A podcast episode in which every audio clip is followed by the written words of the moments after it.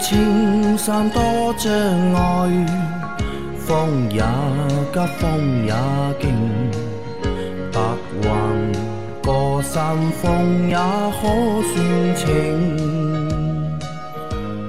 莫说水中多变幻，水也养车修车乐趣多，开车用车没烦恼。大家好，欢迎收听老秦汽修杂谈，我是老秦。大家好，我是老秦的小工杨磊。大家好，我是阿 Q。好，那今天是大年初五啊，我们还在春节的假期当中啊。大年初五对很多中国人来说比较特殊啊，嗯，也比较有意义，对吧？我们可能会对除夕会记得比较牢一点，对吧？然后呢，就是大年初五了，对吧？初一、初二、初三好像没什么在太某种程度多的感觉。上，初五比初一更更重要，对吧啊？对因为初一是啊，初五是迎财神嘛。那其实我一直不知道啊，迎财神为什么是在大年初五啊？老秦，你知道吗？呃，大年初五迎的是文财神，文财神，也就是比干。嗯啊，呃，比干的生日就是正月初五正月初五啊，啊。那么他这个升天了以后呢，这个就被玉皇大帝任任命为财神，其其实相当于现在的财政部部长。这个不是姜子牙封的了，是玉皇大帝封的啊有对，因为的比干挖心嘛，他对他的那个君主非常的忠诚。那么他升天了以后呢，这个玉皇大帝知道这个事情以后呢，说这个人非常的忠啊，非常的忠啊，呃，那么让他做什么事情最放心呢？把钱交给他管。啊管钱啊，对吧？对他绝对不会贪污的，对吧？那么，所以他是玉皇大帝的财政部部长啊啊。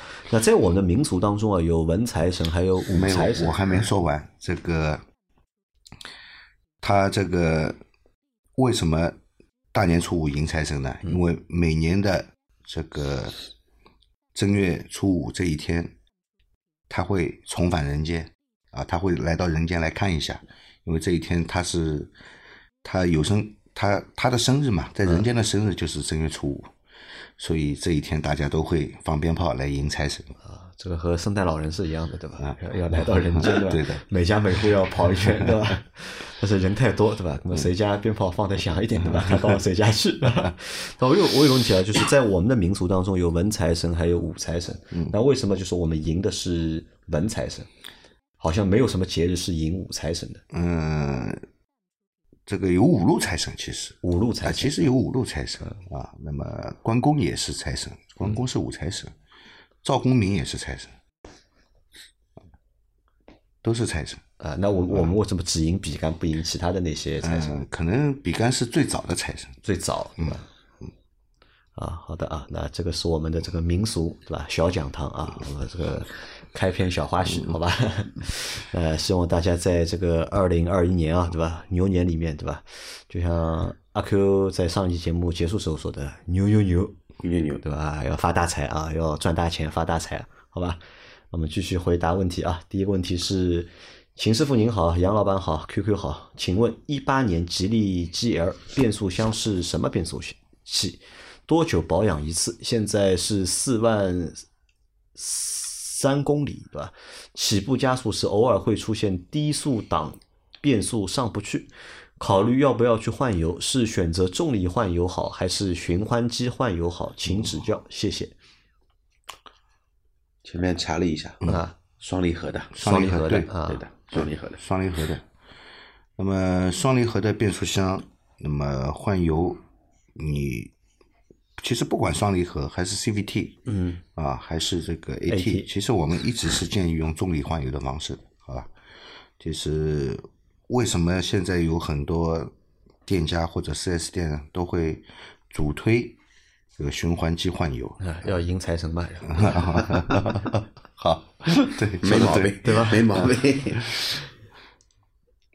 呃，那他前面还有问题啊，他说现在是起步加速时偶尔会出现低速档啊，变速换不了档嘛，就是嗯升档不积极。那跟这个变速箱油是有关的，有关有关的对吧啊！而且你也行驶了四万三千公里了，呃，我觉得你应该去换个油。应该去换个油对啊。好的，觉得吉利有点被通用给带偏了。前几年吉利也都是双离合的坚持拥护者，啊，对吧？但是这几年你再看它的产品，跟通用一样，都是配配那个 CVT 了。现在新的吉利帝豪，那个叫吉利的 GL 就换成 1.4T 加 CVT，CVT 啊，老的还是那个双离合器的。但是在吉利的稍微高阶一些的车型里面，它还是在还是双离合器因为吉利也是我觉得也蛮有意思的，它 CVT 也用，双离合也用嗯，AT 嗯它也用，对，AT 现在少，其实上期节目里面我们那一位博越的用户，嗯，其实那个车就有很多个变速箱版本，手动的、六 AT 的、七速双离合的，还有双离合配四驱的，一款车型上面弄了这么多变速箱，也是蛮不容易的。不容易啊。这这个就有点像老秦前期节目说的那个，就是有些品牌呢，就是每一年出来的版本的零件都不一样，所以一不小心就可能买了一个限量版。这个是大配件 对吧？也不一样对吧？同一个车型对吧？不同年代的对吧？大的配件也不一样对吧？这个也算一个特点啊。好，再下一条 Q，你来吧。三位老板，新年好！听了这个节目，学到了很多汽车的知识，感谢。我是一九款的帕萨特三三零，很多人说呢修跑了大众，感觉除了中保研的碰撞让人心里不舒服外，其他方面空间、油耗、驾驶都挺满意的，开起来也很平顺。想了解大众 1.4T 和 2.0T 的高功率，都是直喷发动机，2.0T 呢低功率是混合喷射，说混合喷射的技术更更先进，不容易产生积碳。成本更高。奥迪 A 四、A 六、Q 五这些也是混合喷射的，那为什么大众的 2.0T 高功率用直喷，低功率用混合喷射？因为是因为功底国六排放不达标才用混合喷射嘛？忘解答。还有双离合要注意哪些会减少故障率？保养手册六万公里换油，我一年就一万公里，应该几年换油？祝三位老板新年大发财！好，这是一个三三零对吧？和三八零的一个问题。嗯，三三零和三八零啊，为什么三三零是？混合喷射的，对吧？三八零是直喷的，对吧？嗯，老秦估计一下，为什么这么这么？我觉得跟这个排放标准有关，和排放标准有关和。排放标准有关，啊，呃只能这样解释了，对吧？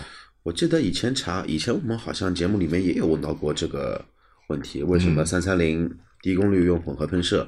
那期我们还聊到了丰田的双双双那个双喷射。我记得那期节目里面有聊到过什么呢？三三零用的是阿特金森循环，嗯，然后三八零用的都是那个奥托循环，都是高功率的。然后阿特金森的话呢，它必须得要两两重喷射的套机构，才能更好的实现它那个阿特金森循环，不然它光靠直喷的话很难去达得到。也就等于说，这套发动机的话呢是有双循环系统，其实也是为了排放了。应该是为了你要排放，阿特金森也是为了排放，应该是为了排放，是吧？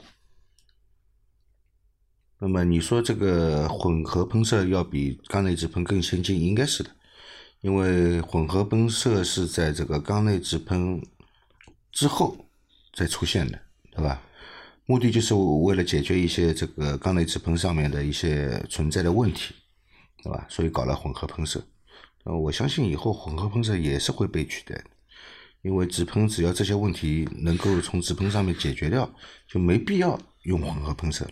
嗯，一个是造价高、成本高，对吧？第二一个就是结构会更复杂，对吧？那么出问题的概率也会更多，好吧？所以啊，国内的我们华系车没有人去那个 copy 这个双喷射，嗯，不然这个连匹配在某些方面他们没法去做一个均衡的匹配，就更难做了，因为这个东西不光是发动机匹配，它跟变速箱也要有一个匹配。国内本身就是变速箱这一块是积累，或者说是一个弱项，你这个东西在匹配变速箱，那车只会越做越不好。那老秦，你建议如果大家在买车的时候，到底或者就买大众的话，嗯到底是选三三零还是选三八零？嗯、我觉得只要是符合国内标准能上牌的，嗯，都可以，都可以。都可以。啊啊，老秦现在也很狡猾的嘛。嗯 好的，他还有一个问题啊，因为他现在这个车是说明书上说是六万公里就是换油嘛，对吧？他现在一年只开一万公里啊，那么应该几年换油，对吧？一年只开一万公里，对啊，嗯，一年我觉得不应该超过三年。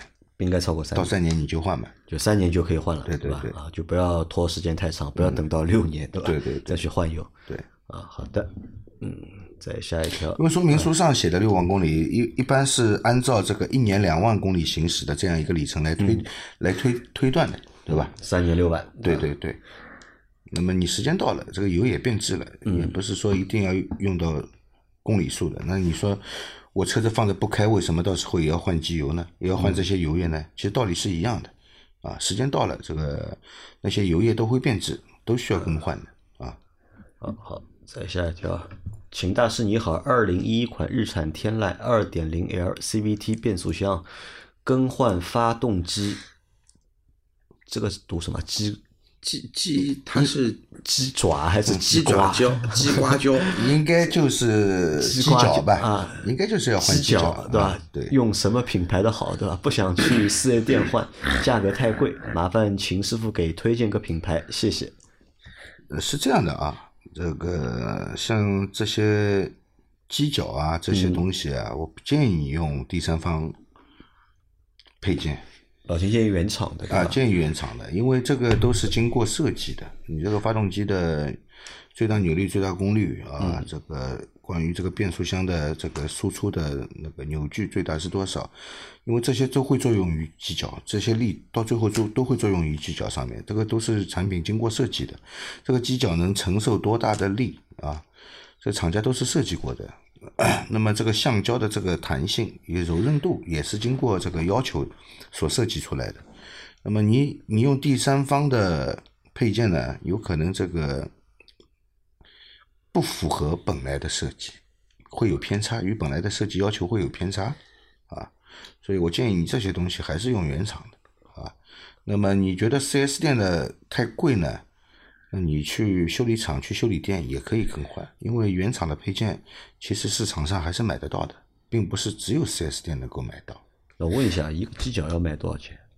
这讲不清楚。看品牌的，便宜的几百，贵的几千也有。对那么贵啊？对，有些机脚里面是含油的，含油的啊，还有一些机脚上面是带电磁阀的。电磁阀啊，那那那种机脚就贵了啊啊，只是一块橡胶橡胶的呢，那就就比较便宜。比较便宜，对吧？其实再换个维度说吧，就是我这边插一句啊，你这辆一一款的天籁开了十年了，才刚刚换发动机机脚，嗯，你想这辆车再开个四五年，省心一点，那你还是换个原厂的。对的，你这辆车想今年或者说明年就把车给换掉的，那你就无所谓用哪个品牌的。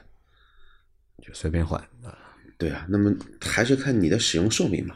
我跟你说啊，机脚如果换的太差的话，你只追追追求便宜的话，有可能换上去新的机脚，你发动机就抖。对，还不如不换。嗯，真的啊。好，那阿 Q 再来下一条啊，这条长啊，各位大佬，新年好！直奔主题吧。斯柯达 1.5T 五万啊，一点一点四 T 五万公里，大保养结束了。但是火花塞拆下来后呢，很迷茫，黑的吓人。群里面的伙伴说这是赛车拆下来的吗？车子平时行驶路况较好，每天来回外环六十公里，九十五号中石化，一万公里雪佛龙最贵的那一款。难道平时是我喜欢大油门、激烈驾驶、喜欢超车造成的吗？车子两万公里清洗了节气门、进气道，换过火花塞。这次五万公里清洗节气门、进气道、燃油嘴。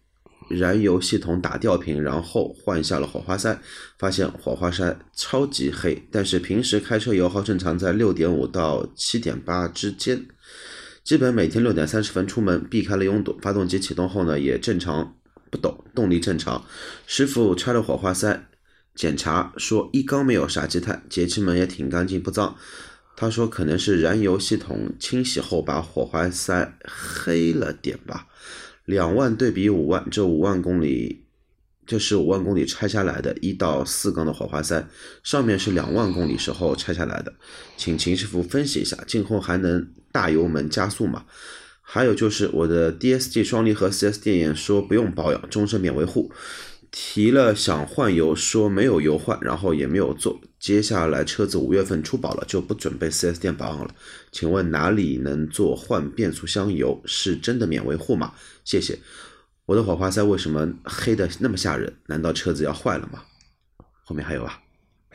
没了。其实比较纠结，火花塞比较黑。对它两个问题，对吧？因为它火花塞换下来比较黑，照片我看到了，他想找到这个黑的原因。对，照片我看到了，那个是这样的啊，那你两万公里的时候拆下来的火花塞，我也看了，它是原厂的火花塞，那个火花塞燃烧没有任何问题啊。你这次五万公里换下来的那个火花塞，那么整个头部都是黑的，而且黑的很严重啊，就像煤球一样，就四个火花塞全是黑的，对，很黑。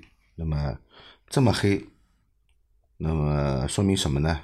说明这个燃烧很不好啊，燃烧很不好的，燃烧很不好。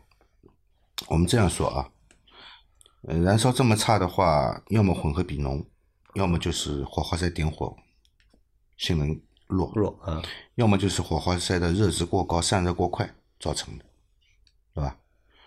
那么我也看了你两万公里更换火花塞以后，这个更换上去的火花塞也不是原厂的，不是原厂的，不是原厂的，好吧？那么可能你用的火花塞有问题，热值不对，造成了你这个火花塞这么黑。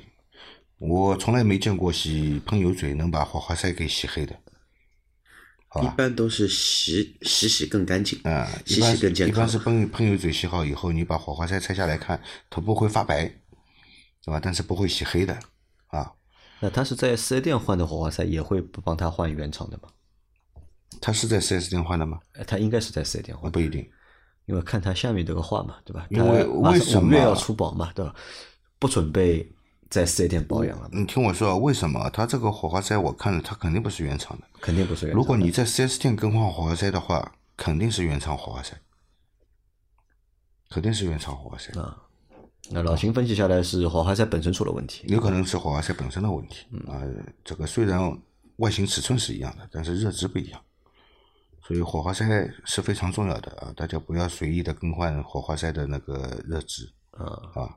好，这是他的第一个问题啊，找到了火花塞就是非常黑的这个原因，对吧？嗯。那第二个问题是他的，而且他平时你看啊，他一直是在这个外环上面高速行驶的，对吧？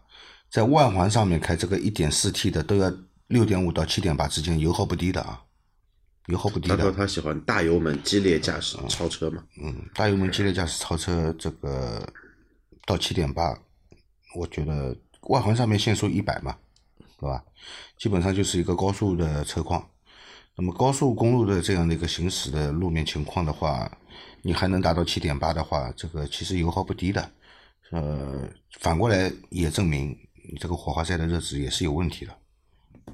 啊，好，他的第二个问题是四 S 店和他说他的 DSG 双离合不需要保养，呃要保养的，要保养的 啊。终身免维护，呃，不超过六万公里更换一次变速箱油。不超过六万公里，对吧？啊，你看这个很搞笑啊，前面楼上那那条是大众的，对吧？嗯，大众的双离合，对吧？嗯，六万公里，嗯，保养，对吧？嗯，楼下是斯柯达的，对吧？也是 也是一个东西双离合一 样的东西对吧？楼下的说不要保养，是因为斯柯达比较便宜的，所以不需要保养了吗？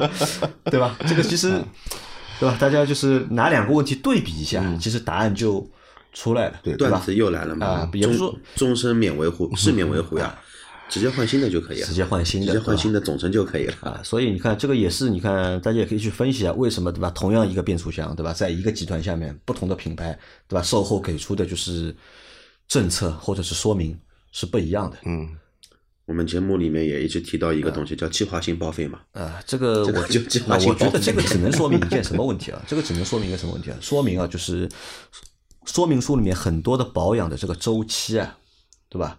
其实是拍脑袋想出来的。他这个写出来的原因绝对不是是什么呢？拍脑袋，啊不是针对市场啊，要求啊写出来的。是这个是针对 针对什么呢？就是针对就是哎，我这个车要显示它廉价啊，不叫廉价，我这个车要显示它就是耐用性强，嗯经济性高，嗯，就是呢免维免维护，对吧？我终身免维护对，其实就是根据用户的画像啊来啊，他可能觉得买就是斯柯达的用户可能就是比较注重性价比啊，稍微低一点，注重性价比，哎，就告诉你，哎，这我这个东西是不要不要保养的，对吧？免维护的。在销售的时候，万一斯柯达跟大众垫在一起，哎，两个车都差不多嘛，一看，啊哎，你这个车不用以后保养费用也便宜，那我就买你吧。啊，你看大众对吧？大众就和你说对吧？要六万公里对吧？到奥迪不知道奥迪怎么想，奥迪可能是四万公里了就对吧？因为奥迪比较贵嘛，对吧？奥迪只要四万公里要保养一次，所以就是大家就是在这个就是到底如何去判断这个产品这个部件的就是保养周期的时候，对吧？也不能盲从于就是那个保养寿命数，对吧？这我们之前说过好多次了，包括就是燃油也一样的，对吧？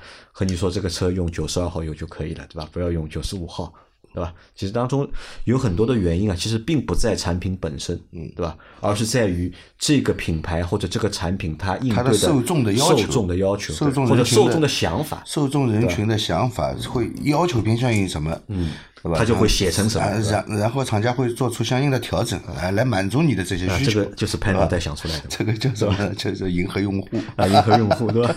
为了迎合用户拍脑袋想出来的，对吧？好吧，这个其实很重要的一件事情，大家一定要理解这个问题啊。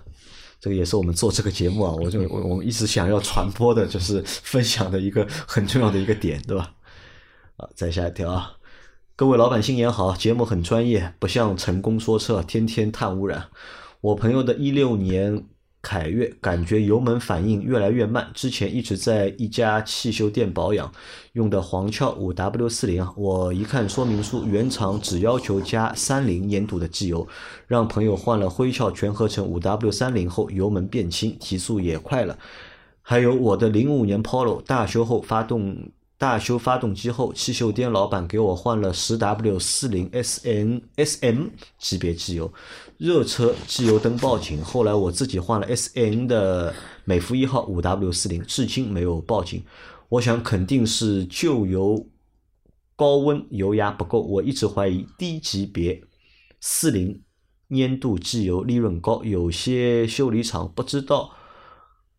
各你给你原厂推荐什么？为了减少低粘度机油库存，对吧？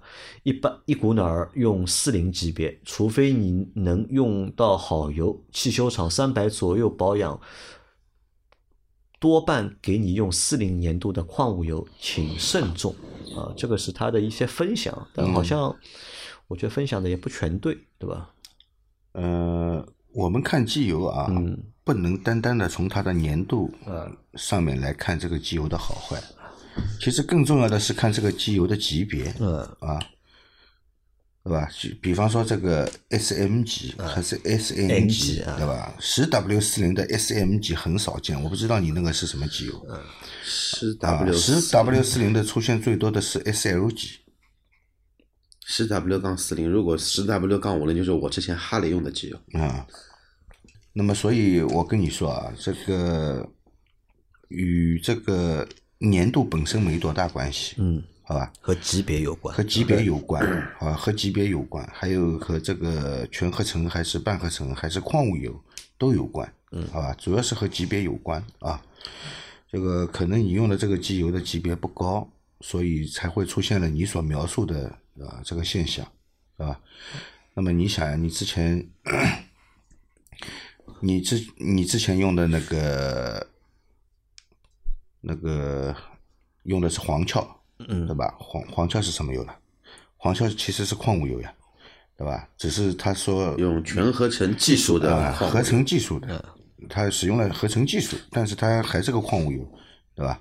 那么灰壳呢？灰壳是壳牌里面级别很高的油了，对吧？你拿一个低端的机油和一个高端的机油去谈使用这个体验，那肯定是高端的好。啊，这个是耍流氓，对吧？啊，这肯定是高端的好，所以你不要认为高粘度高粘度的机油就不好，低粘度的机油就好。其实高粘度的机油对发动机的保护更多。嗯，啊，只是你这个机机油的级别太低了，跟粘度没关系啊。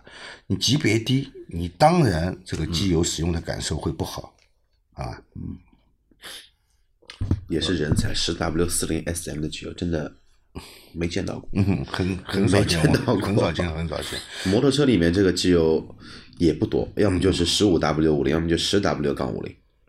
我记得以前黄壳就是十 W 四零的，十 W 四零，啊，黄壳以前就是十 W 四零的，然后级别嘛 SL 级别，对吧？五 W 四零的黄壳以前也有，很少，一个是 HX 四，一个是 HX 五，啊，好，我们再下一条，下一条是你好，新司呃新司机新车有几个问题咨询一下：一，手册上写了每五千公里更换机油，首保也是按五千公里，还是按三千多就去四 S 店保养，对吧？春节可以在老家四 S 店保养吗？二，白车漆有几处很小的磨损，大约一厘米以内，刷呃漏黑色底漆，不用管还是拿补漆笔可以修复吗？三，前天约三千公里刹车时刹车片处出现吱吱的声音，现在没了，是有沙粒吗？啊，他提了三个问题，对吧？第一个是关于首保的时间，对吧？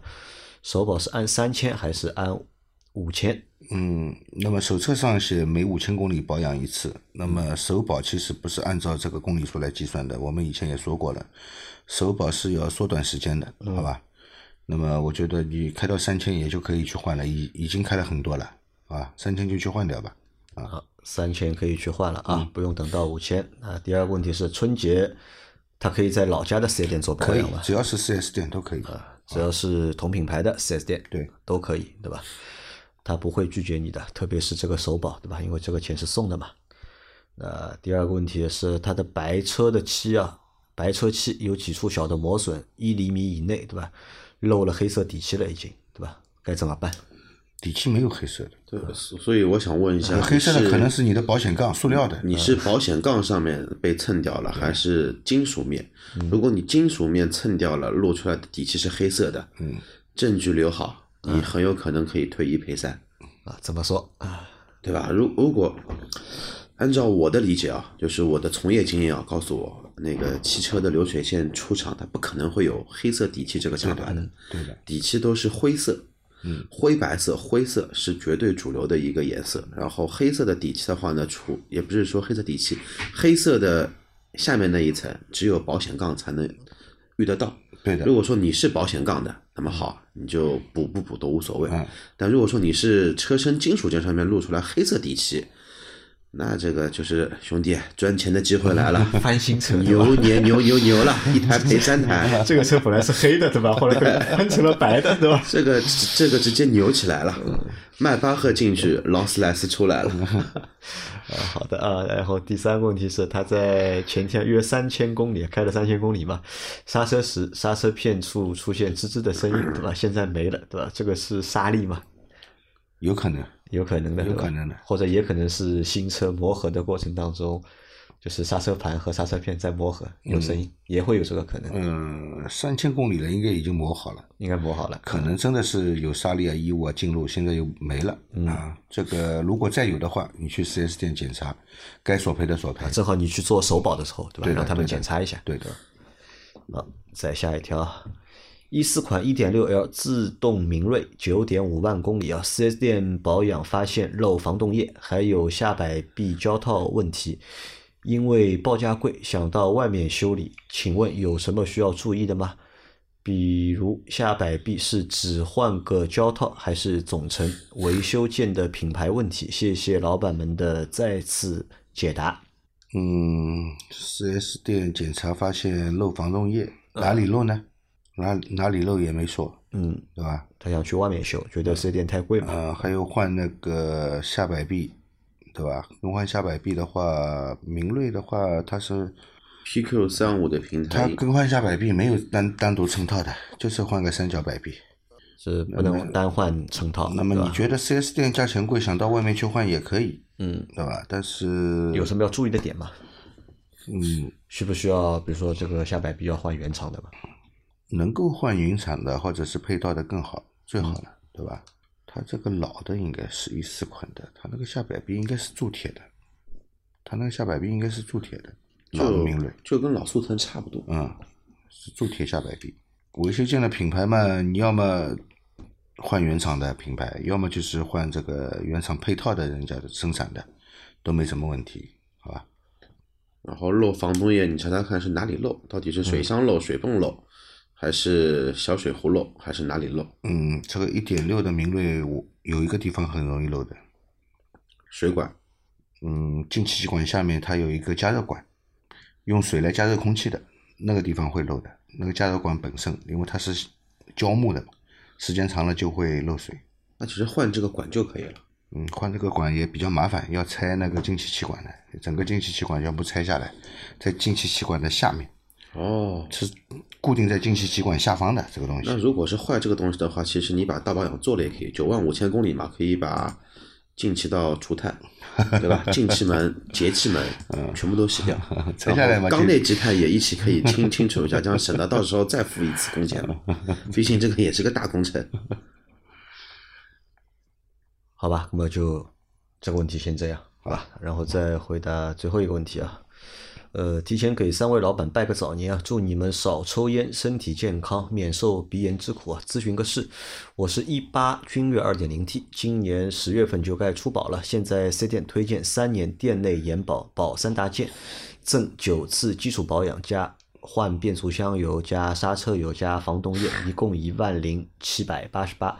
按店里价格，我每年做两次保养，算上赠送的更换油液，成本差不多八千多，相当于花两千左右买个三大件，三年延保，这样值得买吗？主要担心通用九 AT 的可靠性，谢谢。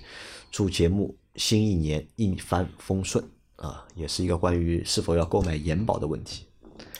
那其实它是这个延保等于加了一个套餐一起买对可以，一个套餐一个啊延保不单单是买一个延保啊，是吧？证明一点，别克的延保推销的一般般。嗯，所以说送九次保养，变速箱油、刹车液、防冻液加在一起就一万块钱。嗯，你这其实君越车不便宜，啊对，跟买个 A 四、买个小奔驰价格差不20多万对吧但是小30万你买个小奔驰、小奥迪、小宝马，你要买个延保，送你这么东西，直接被别人踢出去了。那 老秦觉得合算吗？嗯，从价格上面来看还是划算的，划算的，对吧啊，？还是划算的。那么就看你自己选择吧，啊 就看你自己选择吧。啊，你要对这个变速箱没信心，怕它坏，是吧？那么你就就买吧买，好吧，你就买。因为他算了一下嘛，就是赠送的这些东西成本也要八千多了嘛，就相当于花了两千多买了个 三年的延保，对吧？看上去还是蛮合算的，还是。好吧，那你就买吧啊。那我们今天的这期节目啊也就先到这里，好吧？嗯，大家有任何关于养车、用车、修车的问题，可以留言在我们节目最新一期的下方，我们会在下周的节目里面一一给大家解答。我们明天再见，好，拜拜。拜拜拜。